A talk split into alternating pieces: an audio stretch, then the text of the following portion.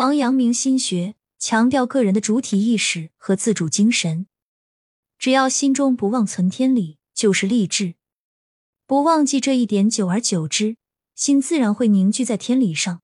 如此将天理随时铭记于心，逐渐达到宏天神圣的境界，也是从心中最初的意念不断坚持，并且发展下去。心之所想，停留在脑海中的意识，看似虚无缥缈，却有不可小觑的力量。我们的意念影响我们的思维，思维影响行为，行为创造出结果。在奋力追求成功的人生道路上，渴望成功是必不可少的前提条件。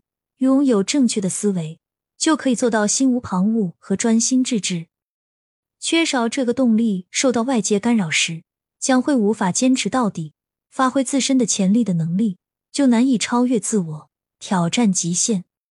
我们很多人立志容易，坚持却很难，因为环境总是会带来各种各样的干扰，总让我们感觉自己不会成功而失去信心。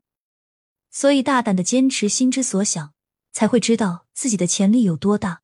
不要在心想事成之前放弃最初的渴望。成功不仅需要努力奋斗。